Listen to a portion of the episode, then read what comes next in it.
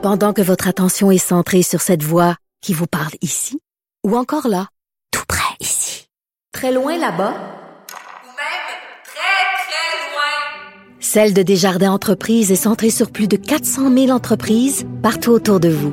Depuis plus de 120 ans, nos équipes dédiées accompagnent les entrepreneurs d'ici à chaque étape pour qu'ils puissent rester centrés sur ce qui compte, la croissance de leur entreprise.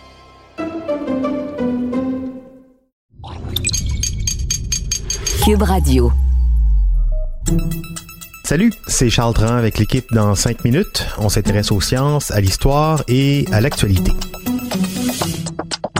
Aujourd'hui, on parle d'histoire avec un retour sur la Révolution américaine. Qu'est-ce qui a mené les colons de la côte est américaine à se révolter contre Londres, la mère patrie, autour des années 1770-1780? Des explications très claires pour cette révision d'histoire avec Pascal Bonaldo, enseignant d'histoire chez nos amis partenaires de confinement, alloprof.ca. La Révolution américaine a lieu dans les 13 colonies américaines, des colonies qui appartiennent alors à la Grande-Bretagne. C'est un territoire qui correspond euh, aujourd'hui au nord-est des États-Unis. Maintenant, voyons c'est quoi les causes de cette révolution-là. Il y a un changement, premièrement, dans l'attitude de la Grande-Bretagne après la guerre de Sept Ans contre la France. Donc cette guerre a coûté très cher à la Grande-Bretagne et celle-ci doit maintenant trouver de l'argent pour euh, renflouer ses coffres. C'est alors qu'elle décide d'instaurer de nouvelles taxes dans ses colonies. Parmi ces nouvelles taxes, il y a une taxe sur le sucre, le Sugar Act. Il y a également le Currency Act, qui interdit aux 13 colonies de frapper leur monnaie. Également la loi du time, qu'on appelle le Stamp Act, qui fait en sorte que les commerçants sont obligés d'acheter des timbres et de les mettre sur les marchandises.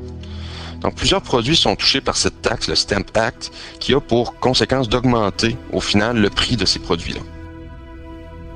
De plus, la métropole, Londres, donc refuse de donner les terres de l'Ouest aux colonies comme euh, elle le désirait, ce qui leur permettrait finalement d'avoir accès à de nouvelles terres fertiles. Donc ces terres appartenaient auparavant à la Nouvelle-France. La Grande-Bretagne en a pris possession suite à sa victoire contre la France durant la guerre de Sept Ans. Mais plutôt que de permettre à ces colonies de prendre de l'expansion, elle va en faire des territoires réservés à l'usage exclusif des Amérindiens, ce qui va frustrer les colonies américaines. Donc ce contexte contribue à la grogne des colons. Ceux-ci dénoncent le Stamp Act qui fait notamment augmenter les prix des journaux, de l'alcool, des livres et de plusieurs autres euh, choses comme notamment des permis. Les colons déplorent le fait qu'ils ne soient pas représentés à Londres et donc qu'il n'ait pas de pouvoir politique.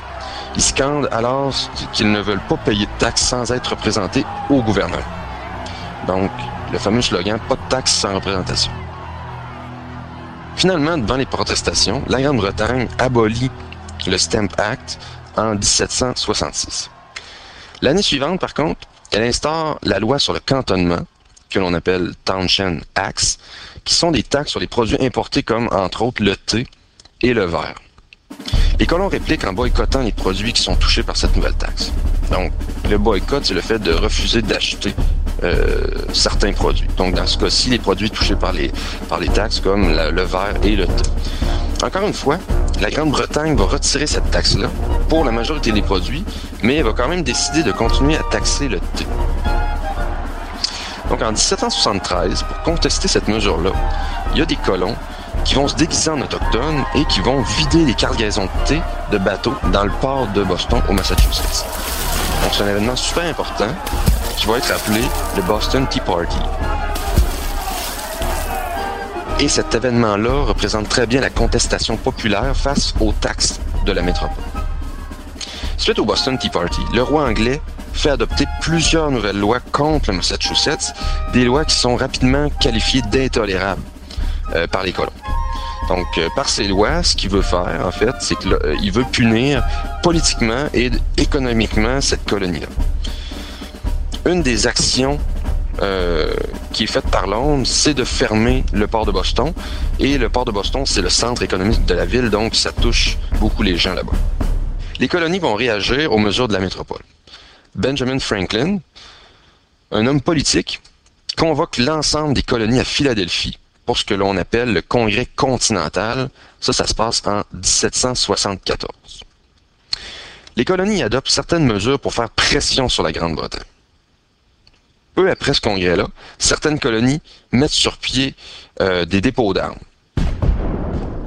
Donc, un premier combat qui va éclater au Massachusetts en 1775, alors que l'armée britannique tente de prendre un dépôt euh, dans la ville de Concord, là, c'est en, en banlieue de Boston. Une bataille a aussi lieu à Lexington entre les colons et l'armée. L'idée d'indépendance des 13 colonies fait son choix. Un deuxième congrès est organisé en 1775. Les colonies créent alors une armée coloniale et ça, c'est vu comme une trahison, une preuve de rébellion par le roi anglais. Une déclaration d'indépendance va aussi être adoptée le 4 juillet 1776 au nom de la liberté et des droits. Cette déclaration-là marque une rupture définitive avec la Grande-Bretagne. La guerre se poursuit entre les Américains sous le commandement de George Washington et l'armée britannique commandée par le général Cornwallis. La guerre continue durant plusieurs années L'armée britannique va capituler finalement en octobre 1781. Le traité de Versailles, signé en 1783, va reconnaître officiellement l'indépendance des 13 colonies et va créer un nouveau pays, les États-Unis d'Amérique. Les États-Unis d'Amérique. Je sais pas quel regard les pères fondateurs Adams, Jefferson, Franklin auraient sur les États-Unis aujourd'hui, ainsi que sur leurs dirigeants actuels. Merci à alloprof.ca de nous laisser utiliser ce matériel pédagogique précieux disponible en ligne. Merci Pascal Bonaldo, prof d'histoire. C'était en cinq minutes en confinement.